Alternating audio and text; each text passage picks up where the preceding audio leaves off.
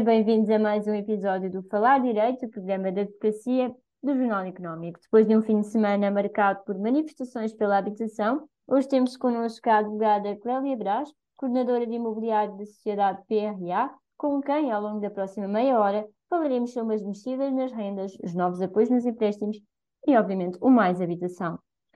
Doutora Clélia, ao longo das duas últimas semanas, que foram claramente mexidas nesta área do imobiliário, primeiro com a moratória uh, dos juros e alargamentos do, dos apoios ao crédito à habitação, logo a seguir a segunda aprovação do pacote mais, mais habitação no Parlamento, uh, concorda com o Presidente da República que estas novas medidas são paliativos? Bem, antes de mais, uh, e obrigado pela vossa amabilidade do vosso convite, em quererem também uh, ouvir uma voz da PRA, na qual eu me, me insiro. Um, e muito bom dia. Uh, estoicamente, estamos aqui a esta hora para falar um bocadinho de assuntos uh, que, como sabem, já estamos quase a falar deles há um ano. E, acima de tudo, também não podemos esquecer que um, esta, este projeto de lei, caso não saibam, uh, de consensual este, esta proposta de lei nada teve, até porque teve 320 propostas de alterações que nenhuma, nenhuma delas foram aceitas. Isso é, é por isso que, independentemente do Sr. Presidente referir isso, eu acho que mais do que paliativas, uh, em relação a muitas das temáticas que, que foram aprovadas, uh, muito provavelmente não serão, uh, acho que é meritório e obviamente estamos aqui a falar de matemática que é muito importante porque, porque efetivamente tem que haver uma intervenção na habitação. A habitação é escassa, a habitação é, é, é, escassa e transversal, quer seja a todos os setores, quer seja a todas as idades, a, todos, a, todos, e a, e a, a todas as localizações. Uh, mas acima de tudo, para além de paliativa, e peço desculpa a ter-me alongado aqui um bocadinho na objetividade da sua questão, é também termos aqui em linha de conta de que uh, muitas delas poderão e não vão ter aquilo que é o resultado que eu acho que uh, foi essa a intenção do legislador, que é um resultado a curto prazo e não um, que vão tê-las a médio e longo prazo. E por isso mesmo é que eu acho que o paliativo, obviamente, é uma expressão que, que, que eu acho também não seja muito feliz, uh, no sentido em que estamos sempre a associá-lo a uma doença, uh, mas isto não é propriamente isso, ou seja, é uma evolução que nós temos que fazer, uh, se calhar mais profunda do que aquela que foi feita, mas também mais equilibrada uh, que se calhar, que se o facto de não terem sido ouvidas previamente algumas organizações, muitas daqui, das, das, medidas que foram aprovadas, uh, efetivamente podem não ter esse efeito prático que subjaz àquilo que é e reforça a meritória intervenção nesta área da habitação. Um, a Clélia é assessora de vários clientes, clientes esses que são investidores, são também uh, proprietários e ou inquilinos, uh, de onde é que surgem as maiores preocupações quando toca a esta área? Eu acho que surge de ambos, não é? Porque uh, eu acho que, obviamente, a intenção do legislador foi criar um equilíbrio. Mas é muito difícil criar um equilíbrio quando existe o desequilíbrio.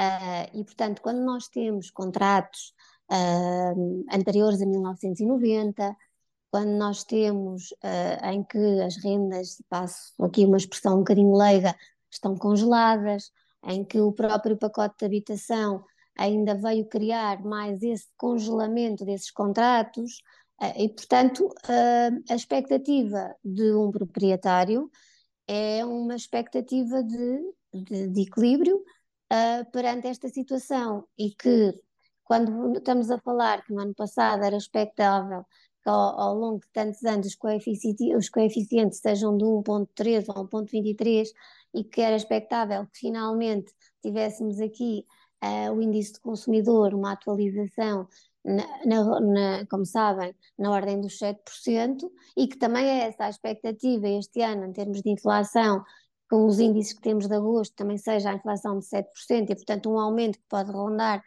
os 6,94%. Obviamente que, tendo uma norma travão logo no ano passado, 2%, sabemos de antemão que este ano, muito provavelmente, tal irá acontecer. E, portanto, uh, temos proprietários que, vi, que ficam gorados nas suas expectativas, porque ao longo destes anos, e já são muitos, também não têm os rendimentos necessários para fazer as obras nos imóveis, mas ao mesmo tempo também com a subida da inflação galopante, as taxas de juro, a perda do poder de compra, etc., também vai impactar nas famílias que também não têm, ah, obviamente, a capacidade financeira para suportar todos estes aumentos. E, portanto, como é óbvio, em todas as situações, o equilíbrio entre, entre duas entidades que têm direitos e que têm deveres uh, é sempre complicado. E eu acho que esse, esse é, é talvez uh, aquilo que eu digo que na, no Mais Habitação um, é, um, é um consensual desconsenso. É, de facto, é uma, é uma expressão, o balanço, o equilíbrio também é utilizada pelo governo. Aliás, o governo esteve recentemente reunido com, com sindicatos, associações setoriais e vai agora, claro. teoricamente, avaliar as propostas apresentadas em relação à atualização das rendas para 2024. Acredita que, de facto, chegará a uma decisão equilibrada e, e passa a citar a expressão da ministra. Muito provavelmente é o que eu lhe venho a referir, ou seja, eu acho que, para já, e partimos aqui de um pressuposto que é uh, quanto mais alterações legislativas temos, uh, mais um, o investidor se retrai.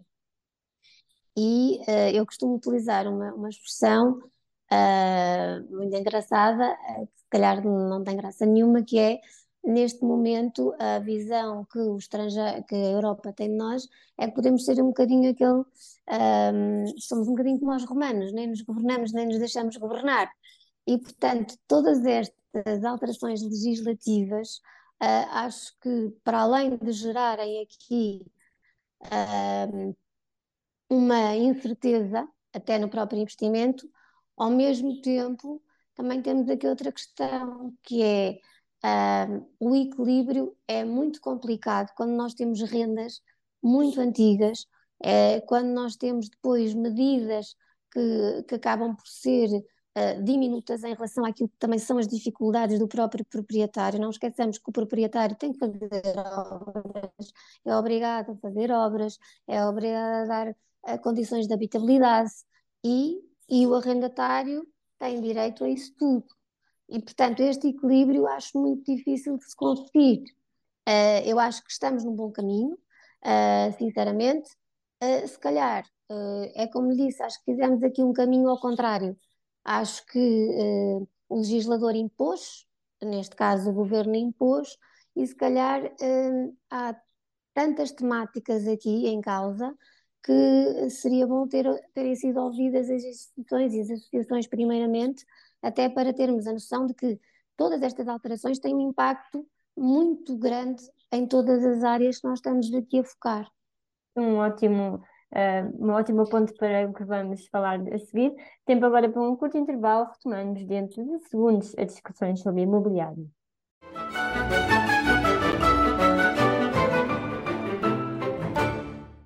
Estamos à emissão com a presença da advogada Clélia Braz. É, claro, há pouco falávamos aqui da questão da renda, da inflação, e nota também para agora os novos dados mais recentes da estimativa rápida da inflação anunciada pelo, pelo INE, terá havido um novo abrandamento. Sim, 7%, 6, é um novo abrandamento, mas é na inflação Uh, Prevê-se neste momento nos 6,94%, uhum. já para ser mais preciosa. Neste preciosismo. 3,7%. Um, afinal, que é que mexe nas rendas? Temos aqui a questão da inflação, né? o dado, uh, uma percentagem uh, factual por parte do INE. Uh, depois, como mencionámos, a norma travão, o governo fala nessa questão dos 2%. Que, o que é que na lei define exatamente o valor ou não a cobrar numa mensalidade deste género? a lei sempre foi muito clara, não é? Por isso é que depois uh, houve as alterações no ano passado, extraordinárias nesse sentido, ou seja, aquilo que a lei define é que as rendas têm que ser atualizadas todos os anos ao índice do consumidor, não é? E, portanto, uh, é isso que a lei plasma um, e que tem que ser publicada em direto da República com eficiente atualização até ao dia 30 de outubro de cada ano, não é? E foi isso que também uh, aconteceu, obviamente que, e extraordinariamente, uh, teve que, uh, foi então a norma travão dos, dos 2% do ano passado, e que a minha opinião é que este ano também se irá verificar isso mesmo, até porque uh, uma das medidas do pacote mais habitação e que eu acho que as pessoas agora estão a tomar mais essa consciência e que na altura, quando foi anunciadas as grandes medidas, as grandes as preocupações foram o arrendamento coercivo, foi o alojamento local, foi o fim dos vistos gold, isso tudo. E há aqui um, um, um pequena, uma, uma, norma que para mim é muito mais impactante no mercado uh, do arrendamento, que é uh, efetivamente a questão de que os, os, os proprietários que já tenham declarado um contrato de arrendamento nos últimos cinco anos uh, não podem aumentar a renda mais de 2%. E, portanto, esse sim, e acho que as, as pessoas têm se esquecido muito disso, isto é um impacto uh, brutal que vai ter no mercado do arrendamento. E a expectativa, para além disso, uh, ainda vai a crescer no sentido daquilo que me questionou primeiramente, que é se nós ainda tivermos mais uma norma travão de 2%, portanto, pode-se dizer que o próprio proprietário fica aqui duplamente uh, frustrado na sua expectativa. Mas, como é óbvio, como comecei há bocado, também não podemos esquecer que o aumento da inflação e as taxas de juros uh, e a própria Presidente da, da Comunidade Europeia já vai referir isso mesmo, que há uma tendência crescente no seu aumento exponencial, e obviamente daí também ter sido criado e ter sido publicado uh, esta moratória nos, nos créditos à habitação, não é? Portanto, eu acho que na sua gênese é, é, é este equilíbrio que se vai tentando um, acertar, não é? Porque no fundo é acertar e por isso é que eu há bocado referi que efetivamente é meritório uh, mexer-se num tema crítico que há muitos anos já deveria ter sido feito, uh, mas se calhar fizemos aqui um caminho uh, inverso. E agora, oh, obviamente, estamos a tentar ajustar porque percebemos que o impacto é realmente um, considerável e daí também, e obviamente não desmerecendo, esta moratória vir em bom tempo para ajudar as famílias a conseguir suportar uh, as suas prestações um, e vão ter esta, esta moratória de dois anos, não é? E é, um, é, uma, é, uma, é uma forma também de, de que uh, o poder de compra também seja mitigado, as, as, a forma de ajudar as famílias, a forma de não haver incumprimentos nos contratos, com, com a banca e a questão aqui que se coloca é, obviamente que, eh, e bem pensado, e, é, e o que será expectável é que as taxas de juros, porque ou eh, só ao final de quatro anos é que, um, é que o proprietário começa a repor os valores dos, dos descontos que foi sofrendo na, na prestação bancária, mas pode acontecer que as taxas de juros, porque nós não, não antevemos, uh, não temos uma bola de cristal e não sabemos como é que o mercado vai evoluir, portanto as taxas de juros estão a aumentar, obviamente que se potencia que daqui a quatro anos elas estejam mais baixas e que, obviamente, este seja benéfico e que uh, quando se retomar o pagamento uh, da prestação, um, o valor a pagar seja, seja efetivamente menor uh, mas pode isso não acontecer, não é? Temos que Porque, também ter que esta noção. Mencionamos a, questão dessas últimas medidas aprovadas em, em Conselho de Ministros, um, no geral, passou-lhe um bom pacote, digamos assim, de, de medidas, a questão da, da bonificação dos juros e esse apoio ao crédito. Efetivamente é de salutar, porque estas medidas vêm, obviamente, ajudar as famílias carenciadas e ajudar a que não hajam os incumprimentos bancários, não é? Um, e, acima de tudo, um, também uh, tendendo à conjuntura para que as pessoas não ponham no mercado as suas vendas, as suas casas, não entrem em cumprimentos e, portanto, acho que isso é bastante importante e de salutar. De facto, é recorrente, digamos assim, ouvirmos opiniões diferentes sobre este tema do imobiliário, que é nas suas diferentes vertentes. Queria saber a sua opinião sobre este mercado. Afinal, está a abrandar ou mesmo a cair significativamente? Olha, sabe que eu vivo e respiro uh, o imobiliário e felizmente eu costumo dizer muitas das vezes uh, que eu tenho a sorte de fazer da minha profissão a minha paixão. E, portanto, uh, aquilo que eu faço, eu sou uma estudiosa do mercado. Eu acho que não vai haver uma bolha. Eu acho que nos serviu muito de exemplo aquilo que passámos em 2008. Eu acho que neste momento o nosso mercado está muito mais robusto. Uh, eu acho que os nossos consultores, mediadores imobiliários, como, como queiram classificar, uh, já têm uma expertise que não é comparável ao que existia em 2008. Uh, a banca também, uh, fruto obviamente do que passou em 2008, também está muito mais reforçada e, e eu acho que efetivamente o que nós estamos a assistir neste momento, foi o que referi há pouco, é que a imagem que estamos a passar está uh, de algum certo, de algum modo um, a deixar um pouco céticos alguns investidores mas posso dizer uh, diariamente, aqui no meu departamento, nós temos em média duas transações que acompanhamos. E posso dizer que os preços não baixaram, isso também fruto de quê? Fruto de que uh, nós uh, temos mais procura que oferta. Um, os preços das casas também não, não ainda não, não têm aquele impacto que era previsível uh, já este ano e que eu acho que também não vai acontecer, até porque uh, nós temos um país fantástico e cada vez mais procurado uh, pelos estrangeiros, pese embora a questão dos vistos gold, ao contrário do que toda a gente referia, os vistos gold tinham uma porcentagem mínima naquilo que era o investimento em Portugal, uh, e isso não é nada impactante. O que é, o que é bom é nós termos efetivamente as pessoas a continuarem a fazer as transações, as transações fazem-se, fazem-se fazem com as pessoas que querem viver para Portugal também e com os portugueses. Portanto, aqui se reparar. É, desculpe interrompê-la.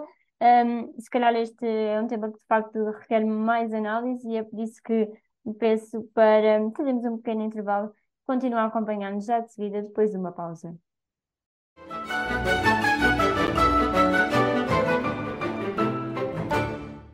Chegamos à terceira e última parte do nosso programa, onde estamos com a advogada coordenadora da área de imobiliário na Raposo São Miranda e Associados. Doutora Clélia, estávamos aqui a falar do imobiliário, parece-me ainda otimista com este mercado. Primeiro já nasci e segundo continuo a sê-lo, até porque se repararem, uh, nós não nos cingimos só ao residencial. Uh, não há produto uh, nas cidades metropolitanas de Lisboa e do Porto não só no residencial, mas também um, quer na indústria, quer no comércio. Uh, há, os escritórios, as pessoas não falam, mas os escritórios têm tido uma, uma procura bastante considerável, porque muitas das empresas querem vir instalar os seus escritórios aqui também em Portugal, e, isso está, está a ser uh, transversal. E, portanto, eu estou perfeitamente otimista, como lhe digo e reitero, eu acho que nós não vamos uh, passar por nenhuma bolha imobiliária. Eu acho que sim que temos que consolidar. Uh, e, o, e o consolidar é, é muito importante para o mercado imobiliário. E acho que estamos a fazer uh, bastante esse esforço. E, como lhe disse, é meritório em todos os players que estão, que estão um, a atuar no mercado imobiliário.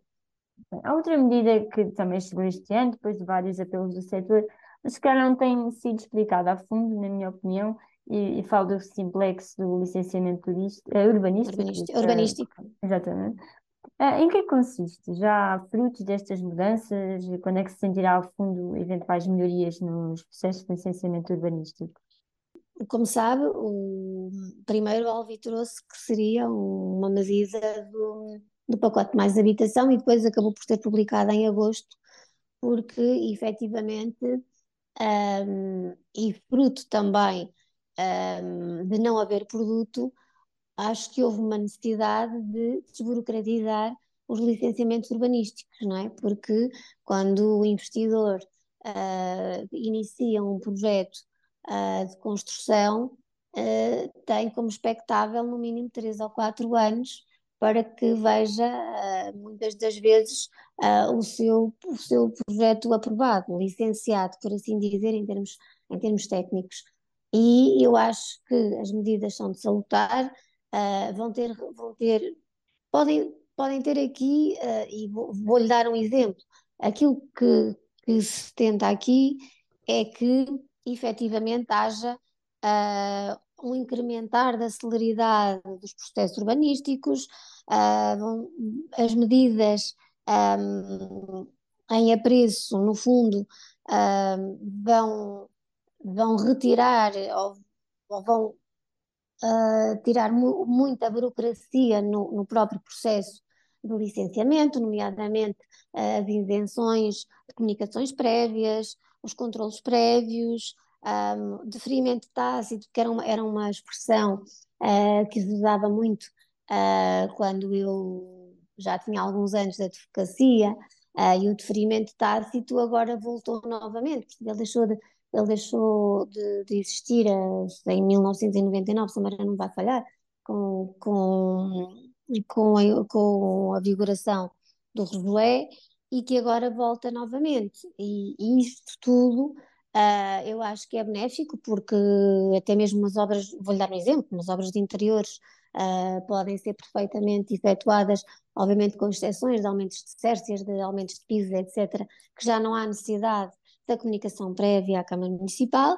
Uh, portanto, o, o deferimento tácito para mim é efetivamente uma surpresa, não é? Porque geralmente quando a, o município não respondia, uh, considerava-se que havia esse deferimento tacitamente e, portanto, o promotor poderia avançar. Uh, Abandonou-se essa ideia e voltou-se à intimação judicial, o que levou depois também aqui à litigância, não é? Pois, claro, não, não, está a ser muito bem recebido, acredito. Eu acho, eu, eu, eu repare, eu, eu acho que temos aqui dois pontos de, para pensar uh, porque eu acho que por um lado está a ser bem recebido, mas por outro lado temos aqui princípios basilares do direito, que é o princípio da segurança, não é? Que o município dava ao promotor, uh, e por outro lado, uh, o facto de o promotor poder agir mais celeramente uh, e vendo o seu projeto aprovado e mais desburocratizado. E, portanto, mas este equilíbrio vai ser muito difícil, até porque o princípio da segurança jurídica, o, o município pode ser entendido que se esteja a desvincular daquilo que é a sua obrigação, passando essa obrigação para os engenheiros, porque agora os, basta os engenheiros assumirem, e que isso também já existia, não é? assumirem a, a, o termo de responsabilidade, um, isto pode ser um bocadinho complicado, até porque a própria Ordem dos Engenheiros relativamente aos processos de especialidade, nomeadamente eletricidade, vem colocar aqui situações em causa que poderão impactar na segurança das pessoas, considerando que se não houver depois a confirmação por parte do município, uh, pode estar aqui em causa também a segurança de, do imóvel e das pessoas que lá habitam. Daí eu, eu uh, como refiro, tenho aqui uma dualidade acho que efetivamente isto tinha que ser feito para acelerarmos os licenciamentos, a construção e haver mais produto no mercado. Por outro lado, acho que o passar desta responsabilidade, quer seja para os arquitetos, quer seja para os engenheiros, uh, vai trazer aqui uh, mais litigância, porque podem estar a ser, pode-se passar por cima de regulamentos que são muito importantes e por isso, uh, como lhe digo, ainda estou aqui um bocadinho cética.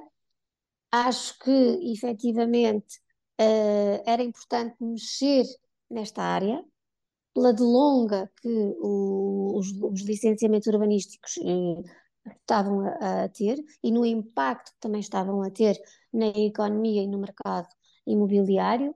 Por outro lado, ainda estou aqui com umas reticências de como é que um, uh, eh, quer os arquitetos, quer os engenheiros vão reagir a este passar de responsabilidade. Com o chapéu de tudo o que temos vindo a falar até aqui, gostaria de perguntar também como é que está o departamento de imobiliário da PRA. Eh, quantos advogados tem neste momento? Também tem feito um crescimento orgânico e inorgânico? Um, o, departamento imobiliário, uh, eu não sei se, sabem, eu, um, eu integrei a PRA em 2021. E, portanto, o departamento imobiliário em 2021, uh, eh, se a memória não me vai falhar, tinha, uh, nós somos sete escritórios, como há bocado acabei de referir, tinha 10 pessoas. Neste momento, o departamento imobiliário tem 18 pessoas, as quais me dão a honra de eu as liderar. Um, e por isso eu acho que, fruto também uh, do crescimento da PRA, dos sete escritórios que temos no, no país e nas ilhas, não é? Uh, vem aqui reforçar aquilo que distingue a PRA. A PRA é uma sociedade de proximidade. Uh, a PRA é uma sociedade que, uh, por muito que, que ainda hoje seja um caminho que eu acho que é complicado, sempre na dicotomia das opiniões, mas o mais importante é a proximidade com o cliente. As tecnologias são bem-vindas, a inteligência artificial é, é bem-vinda, mas eu acho que uh, essa proximidade, porque somos uma sociedade de pessoas para pessoas e somos uma sociedade também e ainda, graças a Deus, e que uh, o meu conselho de administração ainda tem essa qualidade de apostar efetivamente no nosso país um, e em prestar o melhor serviço um, aos nossos clientes e alargar e esse leque. Também nos despedimos. Obrigada, Clélia. Terminamos assim mais uma edição do Falar Direito. Eu desejo-lhe uma ótima semana, com um proveitoso feriado de 5 de outubro. Nós voltamos em breve com mais temas, novos convidados. Até lá, continue a acompanhar as nossas notícias, reportagens e conteúdos multimédia em jornaleconómico.pt e nas plataformas de streaming. Muito obrigada.